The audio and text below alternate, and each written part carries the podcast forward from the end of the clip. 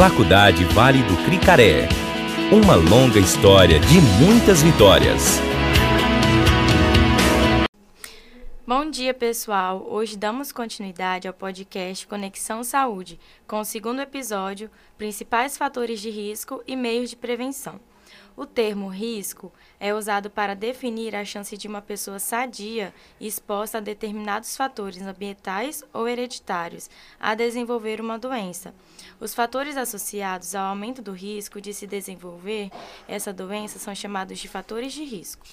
O mesmo fator pode ser de risco por várias doenças, como tabagismo e obesidade por exemplo, que são fatores de risco para diversos tipos de câncer, além de doenças cardiovasculares e respiratórias.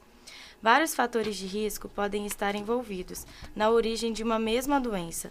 Estudos mostram, por exemplo, a associação entre o álcool, o tabaco e o câncer da cavidade oral. Nas doenças crônicas, como o câncer, a principal manifestação pode surgir após muitos anos de uma exposição única, como radiações ionizantes ou contínua, no caso de radiação solar ou tabagismo. A exposição solar prolongada, sem a proteção adequada durante a infância, pode ser uma das causas do câncer de pele no adulto. Os fatores de risco podem ser encontrados no ambiente físico, herdados ou resultado de maus hábitos ou costumes próprios de um determinado ambiente social e cultural. A prevenção do câncer ela engloba ações realizadas para reproduzir os riscos e ter a doença. O objetivo da prevenção primária é impedir o câncer que ele se desenvolva. Isso conclui a doação de um modo da vida saudável e evita a exposição de substâncias causadoras de câncer.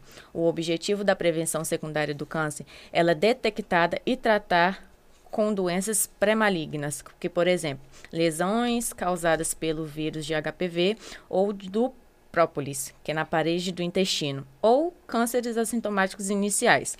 A atividade física, ela pode promover o equilíbrio dos níveis de hormônios, reduzir o tempo de trânsito gastrointestinal, fortalecer as defesas do corpo e ajudar a manter o peso corporal adequado. Com isso, ela pode contribuir para prevenir o câncer do intestino, que é o cólon, endométrio, que é o corpo do útero, e a mama.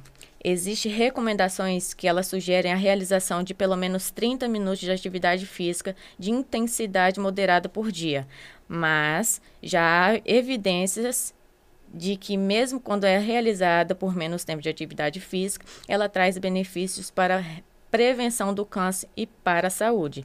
Assim, ela se move naquelas mobilidades de atividade física que você gosta. A duração, a intensidade, elas se tornam cada vez mais com alguns elementos não são os principais fatores. É importante limitar hábitos secundários, como assistir televisão, usar por muito tempo celular, tablets e computadores ou jogar videogame. E assim concluímos mais um podcast. Tchau, galera! Faculdade Vale do Cricaré. Uma longa história de muitas vitórias.